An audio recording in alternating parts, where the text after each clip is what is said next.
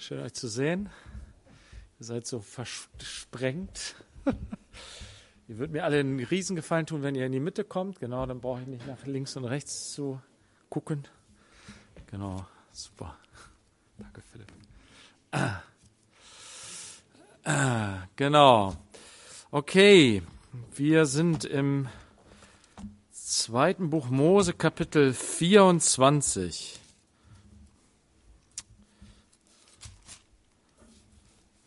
Zahl 24 kann man sich ja gut merken. Ne? Ähm, Heiligabend, 24. Dezember, ne? 24. 12. 12 ist ja auch so eine Zahl, ne?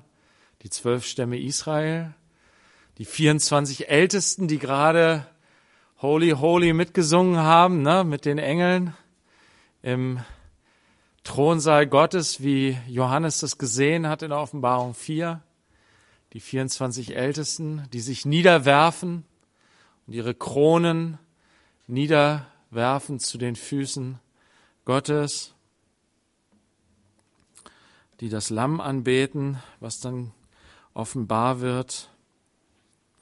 Also, die Zahl 24 kann man sich gut merken. Und 2. Mose 24 ist auch so ein ganz wichtiger Punkt hier im zweiten Buch Mose, in, nicht nur im zweiten Buch Mose, sondern in der Geschichte Gottes in der Geschichte Israels. Es berichtet von dem Bundesschluss, dem Bund, der geschlossen wird zwischen den Gott schließt mit dem Volk Israel am Berg Sinai. Und das ist ein besonderes Kapitel, es ist gar nicht so lang, aber es steckt unheimlich viel drin. Mal sehen, ob wir das Ganze schaffen heute. Und wir steigen ein hier in Kapitel 24. Stefan hat letztes Mal Kapitel 23 zu Ende gemacht. Diese Kapitel mit den Rechtsbestimmungen. In Kapitel 21 steht, und dies sind die Rechtsbestimmungen, die du ihnen vorlegen sollst. Davor in Kapitel 20 die zehn Worte des Herrn an sein Volk Israel.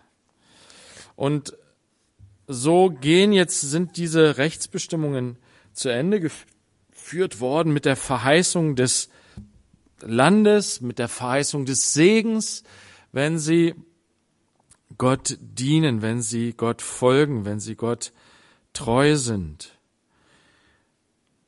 Daraus entspringt Segen, wenn wir mit Gott gehen.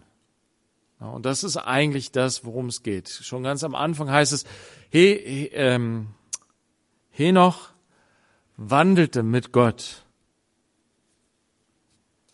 Und dann war er nicht mehr, weil Gott ihn zu sich geholt hat. Und so sagt Gott hier auch, wandelt mit mir, geht mit mir. Und dann werdet ihr all diese Segnungen empfangen. Ich habe reichhaltige Segnungen für euch vorbereitet. Und jetzt geht's in Kapitel 24 hinein.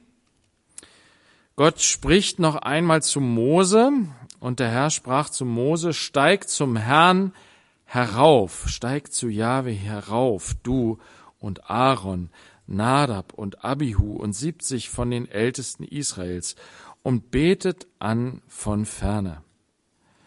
Aber Mose allein soll zum Herrn herantreten, sie aber dürfen nicht herantreten und das Volk soll nicht mit ihm heraufsteigen. Das, was hier Gott sagt, das wird sich dann erfüllen, einige Verse später. Zuerst wird berichtet, wie Mose dann wieder zurück zum Volk kommt. Erstmal hier vielleicht zu diesen Versen. Steig zum Herrn herauf. Die Situation ist die, dass Gott eine Welt geschaffen hat, und in diese Welt hinein, die wunderschön geschaffen ist, hat Gott den Menschen hineingeschaffen als sein Ebenbild. Und er hat einen Garten angelegt, ein, wunderschönen Plätzchen, ein wunderschönes Plätzchen Erde, Eden. Und dort hat er Adam hineingesetzt und hat gesagt, hier, mach mal was, Junge. Genieß den Garten. Freu dich daran, iss von den Früchten und ja, bearbeitet das Land. Sei schöpferisch tätig und beschütze es, bewahre es, wovor auch immer. Und dann hat Gott ihm eine Frau zur Seite gestellt, weil er gesehen hat, dass es nicht gut ist, dass Adam alleine ist. Und dann war es so, dass es eine wunderbare, herrliche Dreieinigkeit war. Gott und die zwei Menschen. In Liebe vereint. Und Gott als der Vater seiner Kinder mitten unter ihnen. Er wohnte mitten unter ihnen. Ihr Gott. Ihr Vater. Und sie hatten Gemeinschaft miteinander. Und sie wanderten im Garten, spazierten im Garten. Und sie aßen von den Früchten. Ich weiß nicht, ob Gott gegessen hat, aber zumindest Adam und Eva. Und haben wahrscheinlich zusammen ihre Mahlzeit mit Gott eingenommen. Mit ihm dabei geredet. Ihm vielleicht zugehört. Wir wissen das alles nicht. Was wir wissen ist, dass sie Gemeinschaft hatten miteinander, unverstellte Gemeinschaft. Dass dann aber der Sündenfall dazwischen kam und diese Gemeinschaft zerstört wurde durch die Sünde. Und Gott gesagt hat, ihr müsst jetzt weichen, ihr müsst aus meiner Gegenwart weichen. Ihr könnt nicht weiter in meiner Gegenwart bleiben. Wisst ihr, und so wahr es ist, dass Gott mittendrin in dieser Schöpfung ist, dass Gott um uns ist, dass er nicht fern von einem jeden ist, genauso wahr ist es, dass es eine tiefe Kluft zwischen uns Menschen und Gott gibt. Und dass er im Himmel thront und wir auf der Erde mittendrin in der Finsternis der Dunkelheit unter dem Herrscher dieser Finsternis. Und deswegen sagt er, steig herauf. Der Herr kommt herab auf den Berg Sinai. Mose und die genannten müssen hinaufsteigen zum Herrn. Wir sind tief gefallen. Wir sind hinabgebeugt, hinabgefallen in den Staub. Und er muss uns aufheben zu sich, hochheben. Er kommt herab und ruft uns, steig herauf. Und wisst ihr, dieses steig herauf ist so stark, das ist ein starkes Wort, das, was Gott sagt, wisst ihr, es ist wie, wie bei Jesus. Wisst ihr, bei diesen Gelähmten, der an der Tür des Tempels stand. Und es war nicht Jesus selbst, sondern Petrus, der im Namen Jesu gesagt hat, komm, steh auf. Er lag da. Jesus hat es auch mit einem anderen Gelähmten, der durch das Dach vor ihn gelegt wurde, ne, sagt, damit ihr seht, dass ich vormache, sage ich dir nun, steh auf. Und wisst ihr, dieses Aufstehen, dieses Aufsteigen, wisst ihr, dass die tiefste Wahrheit darin steckt, die Auferstehung vom Tod. Denn der Tod ist der Sünde Sold. Es ist der Lohn der Sünder. Und der Tod ist das, was uns allen blüht. Wir sind alle des Todes. Wir liegen alle da nieder. Wir werden uns alle niederlegen und nicht mehr aufstehen. Und da können wir uns nicht selber zum Leben erwecken. Nein, es muss eine Stimme kommen, eine göttliche Stimme, die Stimme, die Leben schaffen kann, durch die alles ins Sein gerufen wurde. Sie muss kommen und sagen, Steh auf von den Toten. Und dann bewirkt diese Stimme etwas in uns. Sie bewirkt Leben. Sie erneuert unsere Kraft. Der glimmende Docht wird angefacht und das Feuer brennt lodernd. Steig zum Herrn herauf. Komm zum Herrn. Komm zu deinem Gott zurück. Wisst ihr, und das ist so ein wunderbares Vorrecht. Sie dürfen sich Gott nahen, weil Gott gesagt hat, ihr dürft kommen. So dürfen wir uns Gott nahen, weil Gott gesagt hat, du darfst kommen. Und noch mehr, du sollst kommen. Komm! Kommt her zu mir, alle, die ihr mühselig und beladen seid. Ich will euch Ruhe geben komm. Und der Geist und die Braut, sie sprechen, komm.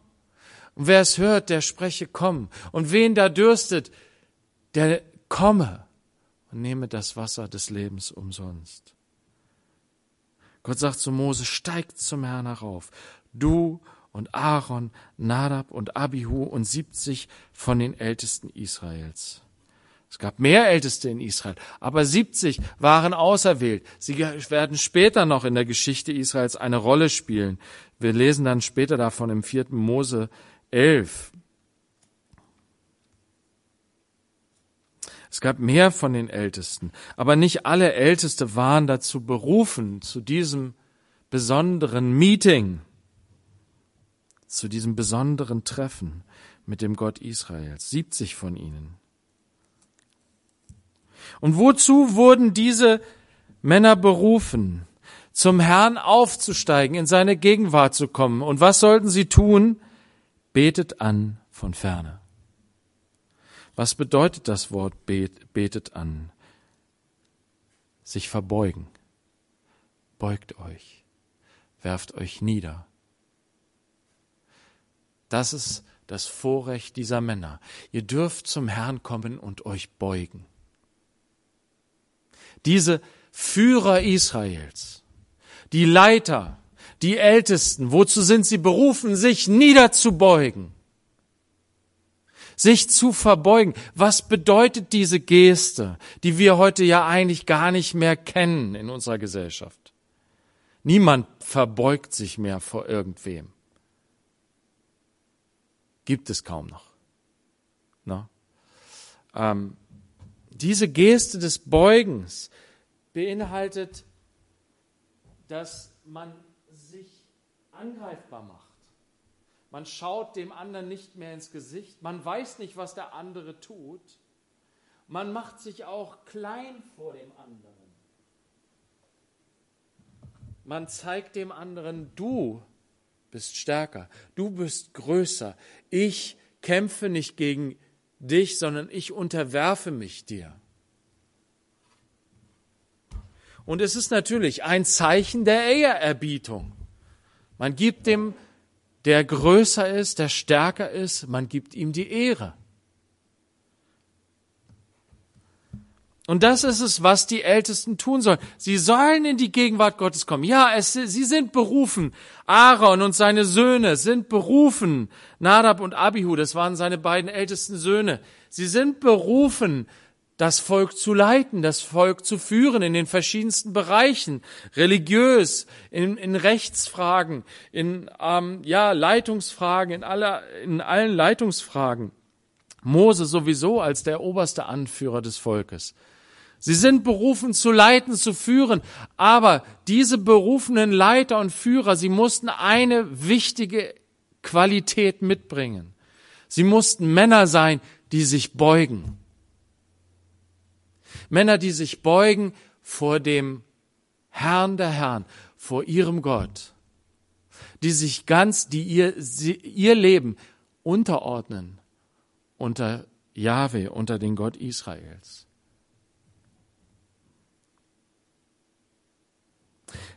Gott widersteht den Hochmütigen, den Demütigen gibt er Gnade. Und so ist es auch zu verstehen hier dieser Unterschied, den Gott macht. Sie sollen von ferne anbeten. Aber Mose allein soll zum Herrn an, herantreten. Sie aber dürfen nicht herantreten. Und das Volk soll nicht mit ihm heraufsteigen. Was ist die Qualität Moses? Er war der demütigste Mann. Es gab keinen, der so demütig war wie er. Man kann das Wort auch gedemütigt übersetzen. Er war in seinem Herzen an dem Punkt, wo Gott ihn haben wollte und wo Gott eine tiefe Freundschaft mit ihm beginnen konnte. Der, der zerbrochenen Herzen ist, dem ist Gott nahe. Der, der bereit ist, anzuerkennen, dass er nichts ist und Gott alles, der darf herantreten. Moses Qualität war nicht seine Sündlosigkeit, sondern dass er demütig war.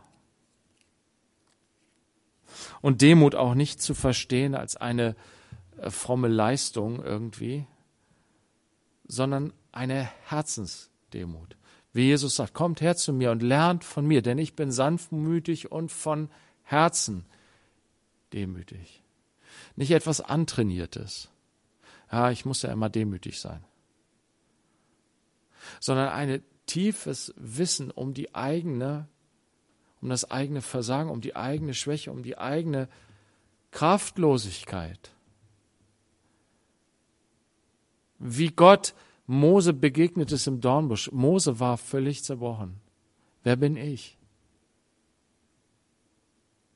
Ich kann das nicht. Ich bin unfähig dazu.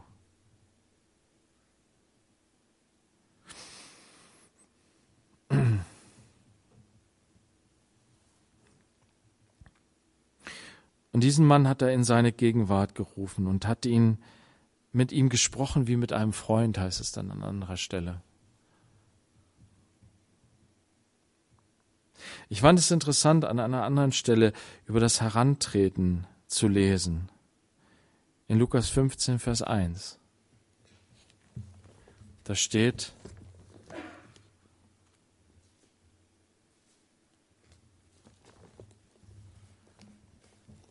es nahten sich aber zu ihm alle Zöllner und Sünder, ihn zu hören, und die Pharisäer und die Schriftgelehrten murrten.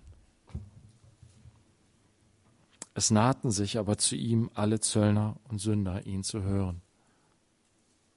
Wisst ihr, Gott ist hinabgekommen in unsere Welt. Er ist hinabgekommen damals auf den Sinai. Er ist jetzt, er ist in Jesus hinabgekommen in diese Welt und ist nahbar geworden. Für wen? Für die Zöllner und die Sünder. Was war ihre Qualität? Jesus hat es einmal gesagt zu den hohen Priestern. Sie waren es, die das Wort gehört haben, was Johannes der Täufer gesprochen hat. Tut Buße, kehrt um. Sie haben sich gedemütigt und sich taufen lassen. Sie haben ihr Leben neu ausgerichtet. Sie sind es, die Hunger und Durst, Hunger und Durst haben nach Gott, nach Gemeinschaft mit Gott. Und sie waren sich aber auch im tiefsten bewusst, dass sie diese Gemeinschaft nicht verdient haben. Wie diese Frau, die geweint hat zu den Füßen Jesu. Sie wusste, ich habe das nicht verdient, diese Gnade. Wie kann ich ihm nur danken, dass ich ihm nahen darf, dass ich ihm nahe sein darf?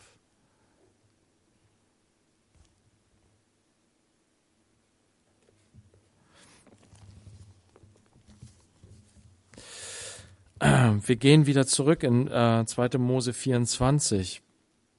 Darauf kam Mose und erzählte dem Volk alle Worte des Herrn und alle Rechtsbestimmungen. Also die zehn Worte, das, was danach kam, die Altarbestimmungen und die ganzen Rechtsbestimmungen.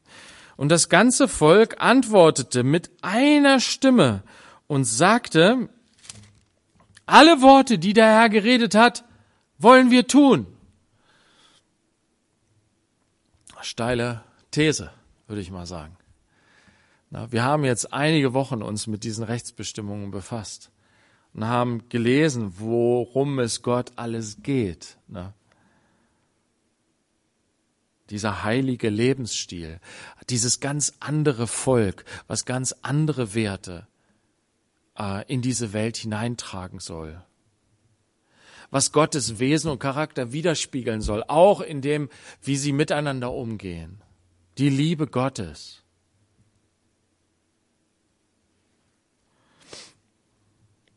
Alle Worte, die der Herr geredet hat, wollen wir tun. Und das zeigt hier eine Begeisterung. Sie haben das Wort Gottes, Mose hat ihnen das jetzt alles erzählt. Sie kannten das nicht. Sie hatten keine Bibel, wisst ihr? Sie hatten die Erzählungen vielleicht von Abraham, Isaac und Jakob und Josef, die sie sich gegenseitig erzählt haben. Aber jetzt kam Mose mit den Worten Gottes und sie hatten ja am Anfang die zehn Worte, sie haben die Stimme Gottes gehört und waren total tiefst, zutiefst erschrocken, zutiefst verstört, zutiefst erschüttert über diese Begegnung mit Gott, dem heiligen, mächtigen Gott, wie er sich offenbart hat am Sinai. Sie waren wirklich verstört. Und jetzt kommt Mose und gibt ihnen diese Worte auf verständliche Weise, erzählt er von dem, was, worum es Gott geht, wer Gott ist und was er möchte, wie sein Volk lebt. Und da sind sie begeistert. Sie sagen, ey, das ist doch gut. Das ist doch cool. Ja, genau so wollen wir leben. Wisst ihr, es ist nicht nur, ja, wir, wir machen das, wir schaffen das. So, ne? Vielleicht haben sie das auch gedacht, so ein bisschen. Ja, wir schaffen das. Aber das war nicht die Hauptsache. Ich glaube, die Hauptsache war wirklich dieses Brennen im Herzen zu, zu hören, was Gott zu sagen hat, seine Weisheit zu erkennen, seine, ähm, ja, die Weisheit darin, wie er diese Ordnungen zu, zusammengestellt hat und dann zu begreifen, boah, es gibt nichts, was dem vergleichbar ist in unserer Welt. Das ist so viel anders als das, was wir, was wir mitbekommen haben in Ägypten, wie die Menschen da gelebt haben. Mensch, wenn das wirklich wahr wäre, das ist doch wunderbar. So wollen wir leben. In der Liebe. Wir wollen den Menschen achten und respektieren. Wir wollen Gott lieben von ganzem Herzen und unseren Nächsten wie uns selbst. Ja, das wollen wir. Da schrieb Mose alle Worte des Herrn auf. Krasse Aussage, finde ich hier. Er hat das festgehalten. Er hat das nicht einfach nur gesagt und die haben das dann weiter erzählt. Nein, er hat es aufgeschrieben. Damals konnten die Menschen schreiben. Ja, es gab Menschen, die schreiben konnten. Und ja, wir können diese Dinge heute noch lesen, auch wenn die ursprünglichen Schriften größtenteils nicht mehr vorhanden sind.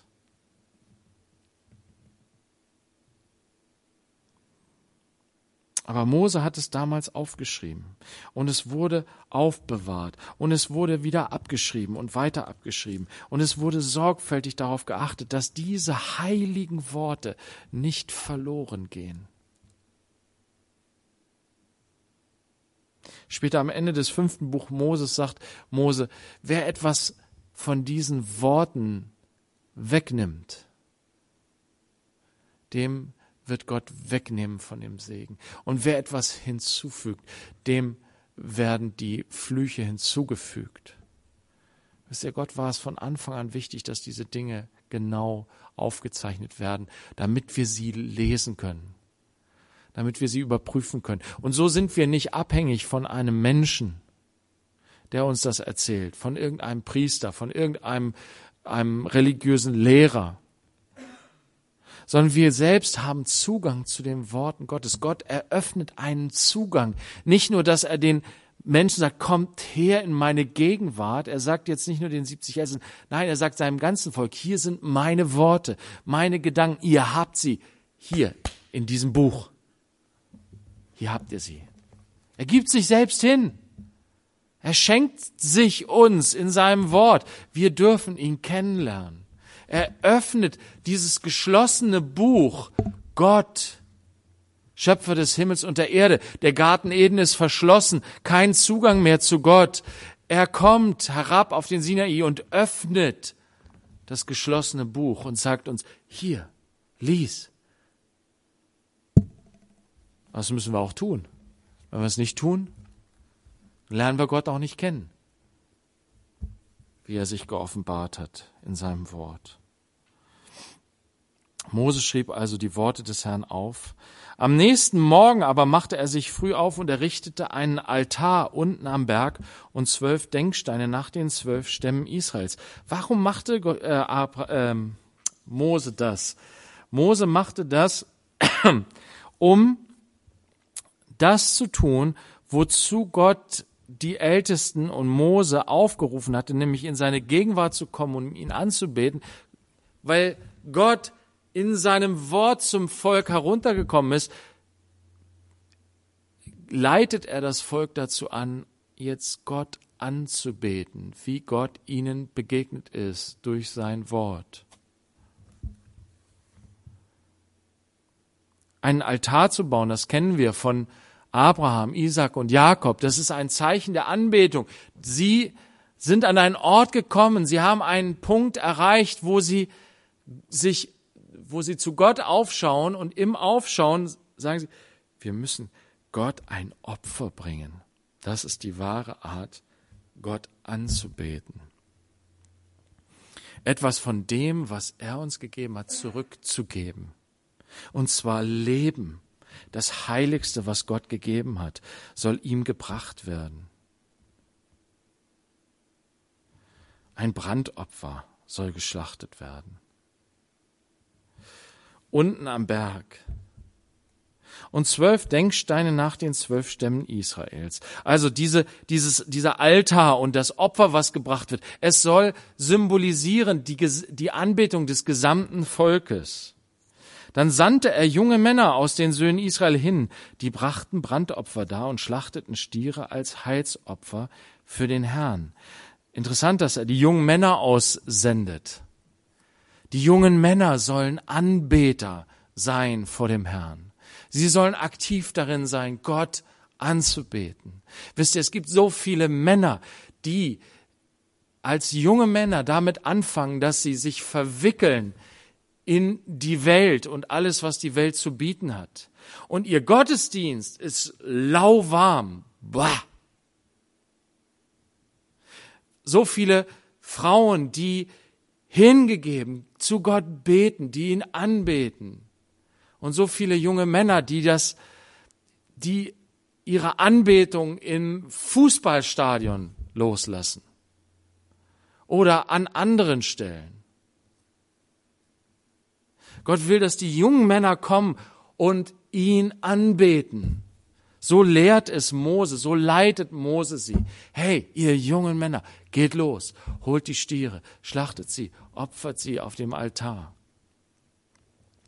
Und wenn junge Männer anfangen, früh ihre Herzen wirklich hinzugeben für den Herrn, so werden sie auch darin wachsen und darin reifen in der Anbetung Gottes bis ins Alter hinein. Aber das, was wir haben, ist, dass junge Männer schon am Anfang die falschen Götter anbeten und die Anbetung des wahren Gottes vernachlässigen. Und was wird am Ende aus ihnen? Entschuldigt bitte das Wort alte Säcke.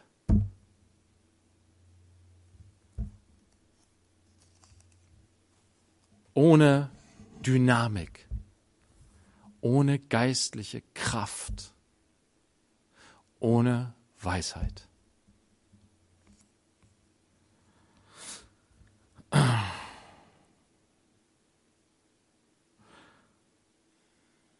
Er sandte die jungen Männer aus den Söhnen Israel hin, die brachten Brandopfer dar und schlachteten Stiere als Heilsopfer für den Herrn. Hier wird nochmal Bezug genommen auf den Anfang der ganzen Bestimmungen. Nach den zehn Worten lehrt äh, Gott Mose, wie sie ihn anbeten sollen mit diesen Opfern. Und uns wird natürlich klar, diese Brandopfer, das ist ein, ein Bild, ein Voraus, eine, eine Voraussage auf Christus hin, der das wahre Opfer gebracht hat. Und das Brandopfer ist ein Ganzopfer. Das ganze Tier, was geschlachtet wurde, wurde verbrannt. Wir haben vorhin eine ganz heftige Sache gesungen. I want to burn for you. Das Brandopfer wurde auf den Altar gelegt und verbrannt vollständig. So sagt Paulus in Römer 12, das ist der vernünftige Gottesdienst. Aufgrund der Barmherzigkeit Gottes, die ihr erfahren habt, legt euer Leben auf den Altar, dass es ein lebendiges, ganzes Opfer ist.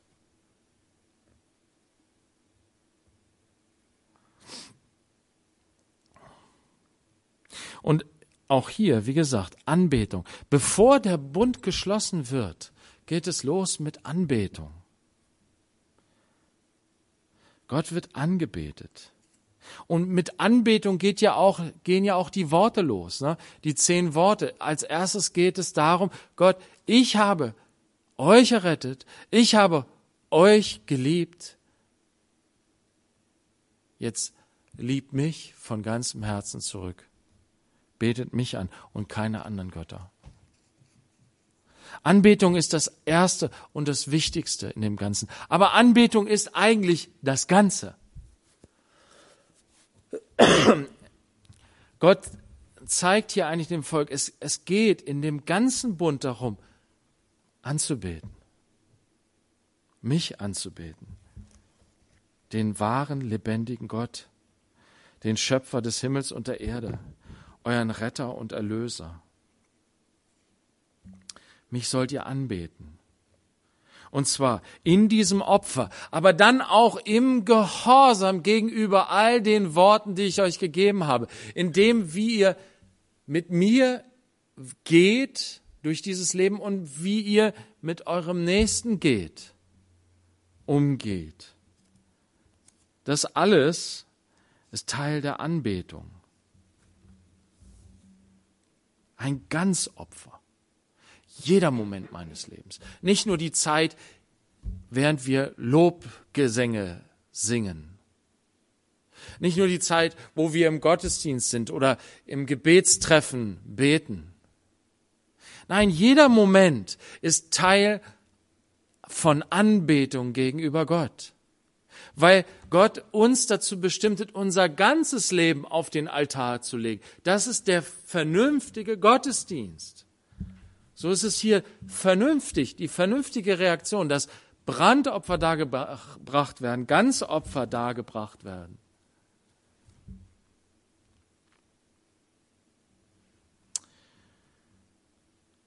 Vers 6, und Mose nahm die Hälfte des Blutes und tat es in Schalen. Die andere Hälfte des Blutes aber sprengte er an den Altar. Und er nahm das Buch des Bundes und las es vor den Ohren des Volkes. Und sie sagten, alles, was der Herr geredet hat, wollen wir tun und gehorchen.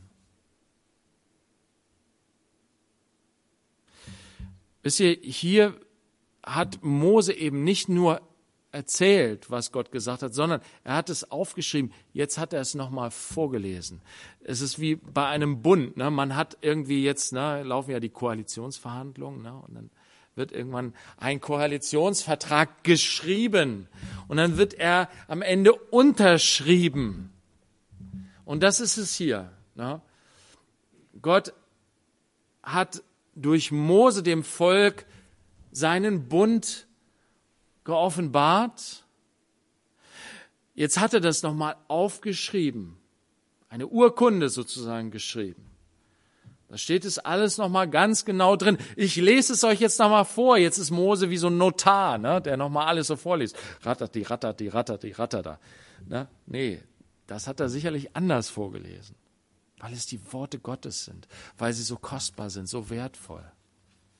Es ist Licht auf unserem Weg. Und dann äußerten sie sich nochmal dazu, ja, wir wollen, dass du unser Gott bist. Wir wollen in diesen Bund eintreten. Ja, ich will.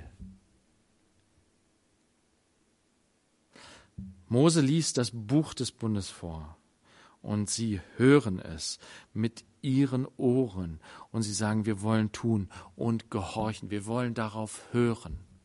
Das bedeutet auch immer wieder, sich diese Ordnungen vorlesen zu lassen, sie, soweit man des Lesens mächtig ist, sie selber zu lesen, sich immer wieder daran zu erinnern, an das, was Gott gesagt hat.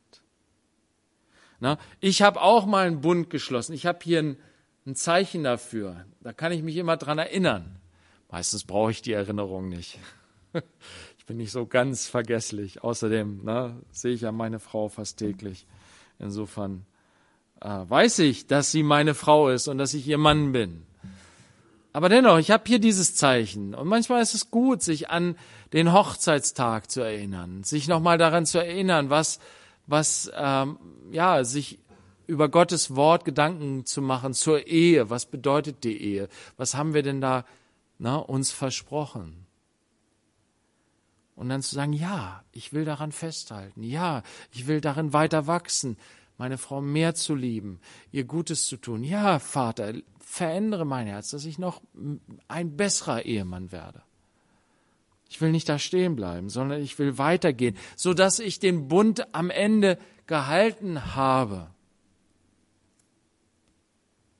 Und so müssen sie auch immer wieder hören. Das gehört zum Gehorchen, dass man hört. Wer nicht hört, der kann auch nicht gehorchen.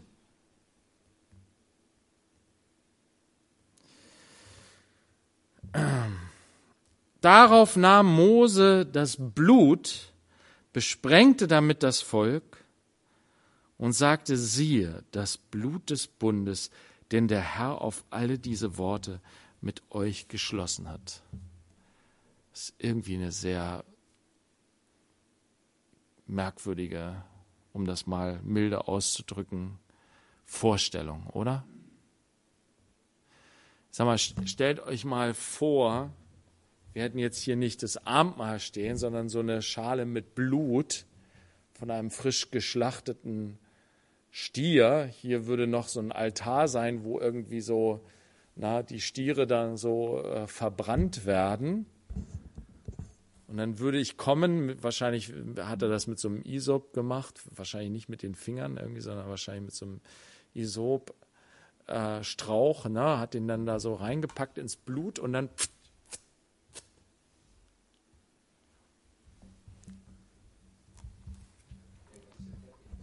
Ih, der ist doch gerade frisch gereinigt. Das geht nicht. Die hatten da keinen Teppich, das haben in der freien Natur das gemacht.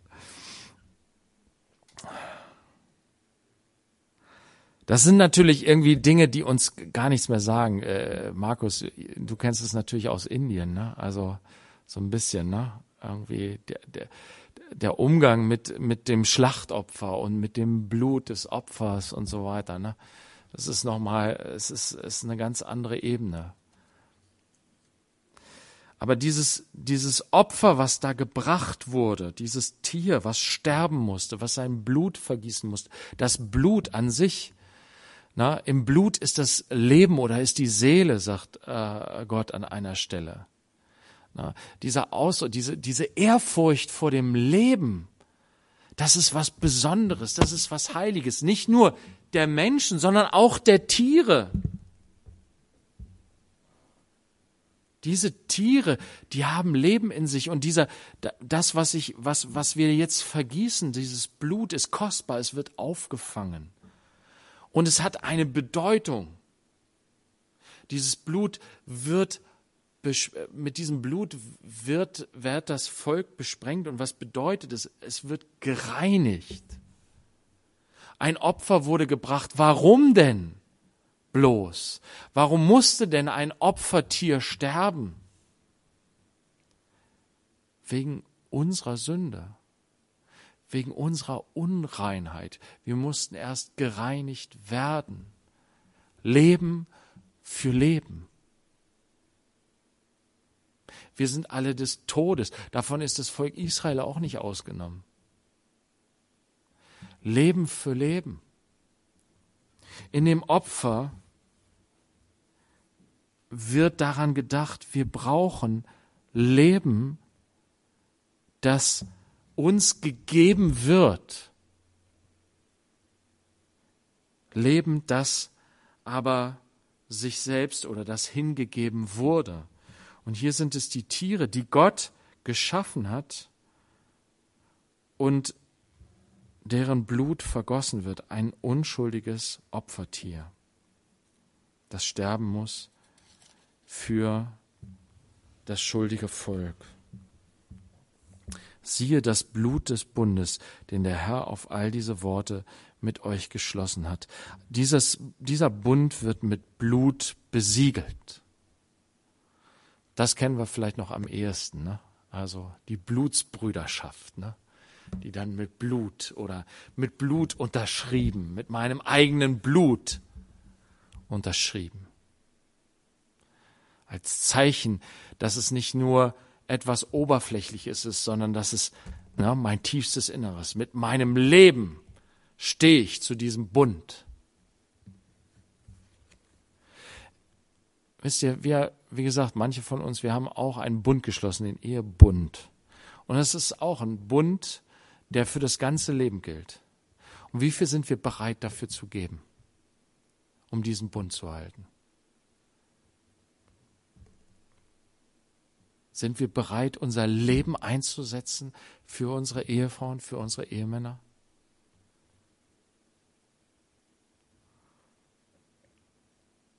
Jesus hat das gemacht. Wisst ihr, dieser Bund, wir haben das öfter schon gesagt, dass das auch was immer auch ein Stück weit mit Ehe zu tun hat, beziehungsweise dass es na, mehrere Ebenen hat, Bündnisse, die man in der Welt mit Menschen schließt. Aber besonders der Ehebund, weil das auch immer wieder aufgegriffen wird. Gott schließt hier mit seinem Volk einen Ehebund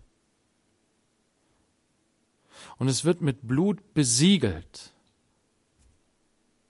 Aber es ist das Blut von Tieren, von Stieren. Der neue Bund aber, den Gott schließt, den besiegelt er mit seinem eigenen Blut, mit dem Blut seines Sohnes. Lass uns mal einmal aufschlagen Jeremia 31.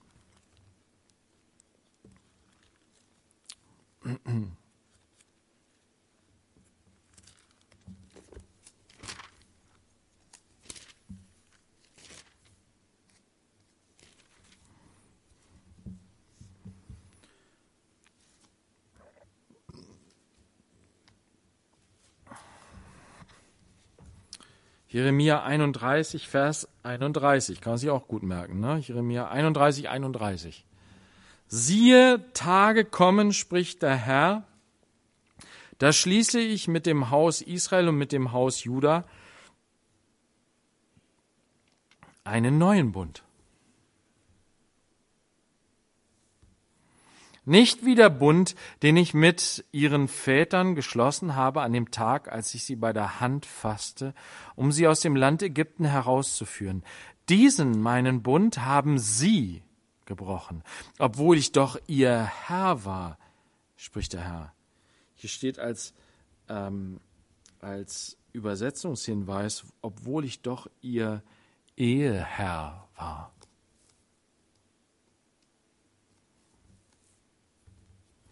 Also, es bezieht sich auf den Bund, den Gott hier am Sinai mit dem Volk Israel schließt. Es war ein Ehebund. Ich bin ihr Eheherr und Sie sind meine Frau.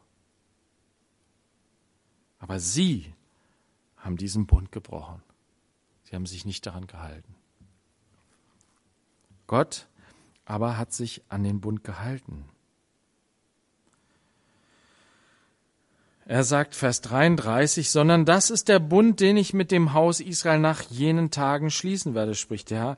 Ich lege mein Gesetz in ihr Inneres und werde es auf ihr Herz schreiben. Und ich werde ihr Gott sein und sie werden mein Volk sein. Dann wird nicht mehr einer seinen Nächsten oder einer, einer seinen Bruder lehren und sagen, erkennt den Herrn, denn sie alle werden mich erkennen, von ihrem kleinsten bis zu ihrem größten, spricht der Herr.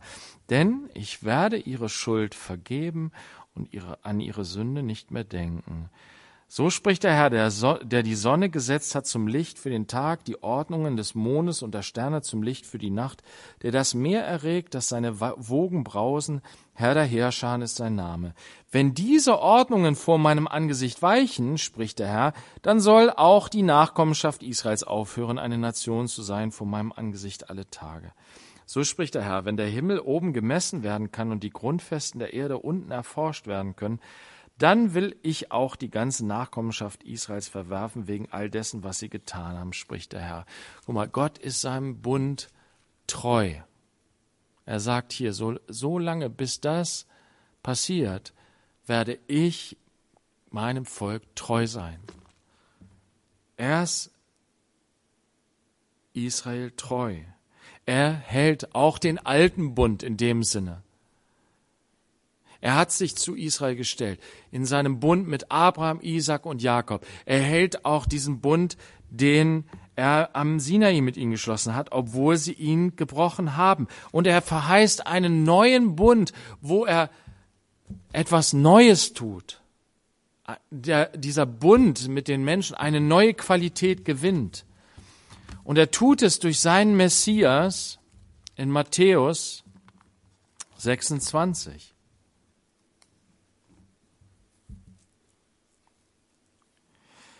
In, in, Matthäus 26, Vers 26, kann man sich auch gut merken. Ne? Ein, Jeremia 31, 31, Matthäus 26, 26. Während sie aber aßen, nahm Jesus Brot und segnete, brach und gab es den Jüngern und sprach, nehmt, esst, dies ist mein Leib. Und er nahm einen Kelch und dankte und gab ihnen den und sprach, trinkt alle daraus, denn dies ist mein Blut des Bundes, das für viele vergossen wird zur Vergebung der Sünden.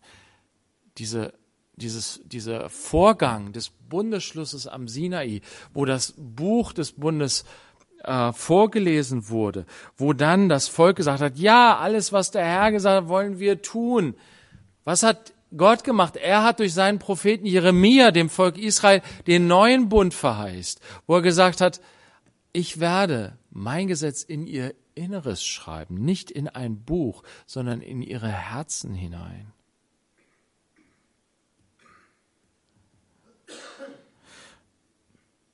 Und besiegelt wird es mit dem Blut meines Sohnes. Dies ist mein Blut des Bundes das für viele vergossen wird zur Vergebung der Sünden. Und eben nicht nur für Israel, das ist die wunderbare Sache, die schon durch die Propheten uns angekündigt wurden, die dann später ähm, offenbar geworden sind. Ich habe es jetzt gerade vor ein paar Tagen in Sacharja gelesen, fand ich wunderbar, die Stelle Sacharja 2. Musste ich dran denken, als wir in Jordanien waren und ich ja, die Gemeinde ein bisschen kennenlernen durfte dort. Und wir ja auch nach Israel rübergeschaut haben, das verheißene Land. Und dann steht in Sacharja 2, Vers 14, Juble und freue dich, Tochter Zion, denn siehe, ich komme und werde in deiner Mitte wohnen, spricht der Herr. Und an jenem Tag werden viele Nationen sich dem Herrn anschließen. So werden sie mein Volk sein. Und ich werde in deiner Mitte wohnen und du wirst erkennen, dass der Herr der Herrscher mich zu dir gesandt hat. Die Völker werden hinzugefügt. Und sie werden mein Volk sein. Wir dürfen, wir sind Teil dieses neuen Bundes, der für Israel ist und sind mit hineingenommen in diesen Bund. Sacharja 2, Vers 14 und 15. Was für eine wunderbare Sache, dass wir teilhaben dürfen am Tisch des Herrn. Wir sind mit hineingenommen. Geschwister, wir erzählen das hier immer und immer wieder, aber es ist mir wichtig, dass wir uns immer wieder daran erinnern, damit es uns klar wird, dass es nicht selbstverständlich ist, dass wir den lebendigen Gott so kennen dürfen, wie wir ihn kennen. Wir kennen ihn nicht aus uns selbst heraus, sondern dadurch, dass Gott sich geoffenbart hat, dadurch, dass Gott seinen eigenen Sohn gesandt hat. Das Wort wurde Fleisch. Und er hat sich uns hingegeben als Sündopfer. Er hat sein Leben gegeben, sein Blut vergossen für uns. Und jetzt besprenge ich euch nicht mit dem Blut, Nein, Jesus sagt, dies ist mein Blut, trinkt alle daraus. Trinkt es. Es ist nicht nur auf dir, es ist in dir. Und in dir entfaltet es seine Kraft. Es geht über in deinen Körper. Die Lebenskraft, die ich vergossen habe, die ich hingegeben habe, die wird in dir wirksam zur Stärkung, zur Kräftigung, dass du Leben hast. Ich werde für dich zum Lebensmittel, sagt Gott. Du hast eigentlich den Tod verdient, aber ich gebe dir Leben und nehme dafür den Tod. Lass uns tauschen. Wisst ihr, und das ist einfach beim Essen. Es ist eine einfache Geschichte. Einfach beim Essen macht er das. Ganz schlicht und einfach. Nehmt und esst das Brot, trinkt den Traubensaft und denkt an mich. Denn ich habe einen Bund mit euch geschlossen. Den Bund, den habt ihr nicht euch ausgedacht, sondern den hab ich euch geschenkt. Und du darfst an diesem Bund teilhaben. Du darfst Gott nahen, so wie dann Mose und die Ältesten aufgestiegen sind. Vers 9 in 24, damit schließe ich. Da stiegen Mose und Aaron, Nadab und Abihu und 70 von den Ältesten Israels hinauf. Und sie sahen den Gott Israels. Und unter seinen Füßen war es wie Arbeit in Saphirplatten und wie der Himmel selbst an Klarheit. Gegen die Edlen der Söhne Israel aber streckte er seine Hand nicht aus, sondern sie schauten Gott und aßen und tranken.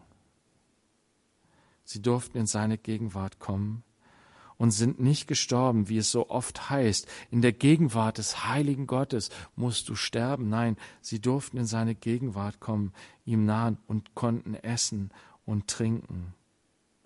So dürfen wir in der Gegenwart Gottes sein, essen und trinken, dürfen Gott schauen, in dem, wie er sich uns geoffenbart hat, in diesen ganz einfachen Dingen, Brot, Traumsaft, Lebensmittel, die uns erinnern daran, dass er am Kreuz von Golgatha als Mensch sich hingegeben hat für uns, damit wir in diesem Bund eintreten können und unser Leben leben, nicht mehr für uns selbst, nicht mehr für die Götter dieser Welt, den Gott dieser Welt, der dahinter steckt, der uns nur auffressen will, sondern wir dürfen leben für den ewigen Gott, dürfen unser Leben als Ganzopfer einsetzen für ihn, ihn anbeten, von ganzem Herzen, so wie es ihm gebührt und dürfen in der Gemeinschaft mit Gott leben. Und das ist so ein großartiges Geschenk, Vater, dass du uns gemacht hast. Dass wir jetzt essen und trinken dürfen in deiner Gemeinschaft, mit dir zusammen. Ja, du selbst gibst dich in diesem Mahl uns. Du selbst kommst, bist mit deinem Geist in uns, um uns neu zu stärken, um uns neu anzufachen, Herr. Das sind Dinge, die wir nicht, nicht ja, erfassen können, beschreiben können. Wir wollen aber singen und beten und, und rufen, Herr, komm. Herr, reinige du mich. Herr, erfülle mich. Herr, lass dein Leben so tief in mich hineinkommen dass es mich verwandelt. Schreib du dein Gesetz durch deinen Geist auf mein Herz. Lass dieses Gesetz wirklich in Fleisch und Blut in mich übergehen durch deinen Geist. Herr, ich will nicht nur äußerlich mit dem Munde bekennen, sondern mit dem Herzen vertrauen. Ich will dir folgen, nicht nur in meinem Bekenntnis, sondern in meinem ganzen Leben und dir das geben, was dir gebührt. Aber nur du kannst das bewirken durch deinen Geist, Herr. Und wir sind so froh, wir sind so dankbar, dass du dich auf diese Weise geoffenbart hast als der gnädige Gott, der uns Menschen in unserem elenden Zustand sieht und kennt dass wir unfähig sind für die kleinsten Dinge. Herr, wir preisen dich aber, dass wir dich und deine Liebe kennenlernen dürfen und dass du uns verwandelst durch deine Liebe. So beten wir, wenn wir das Mahl jetzt nehmen, dass du uns ja weiter formst darin auch, Herr, dass wir dieses Mahl nehmen zur Stärkung in dem Bewusstsein, dass du unser Eheherr bist der sich selbst hingegeben hat für uns. Sein Leben für unser Leben. Wir danken dir dafür und wollen dich loben und preisen und dich anbeten im Mahl, wenn wir es nehmen, wollen dich ehren, ja, wollen uns vor dir beugen, wollen dir, ja, dich von ganzem Herzen anbeten. Danke, Herr, für Brot und für den Traubensaft. Amen.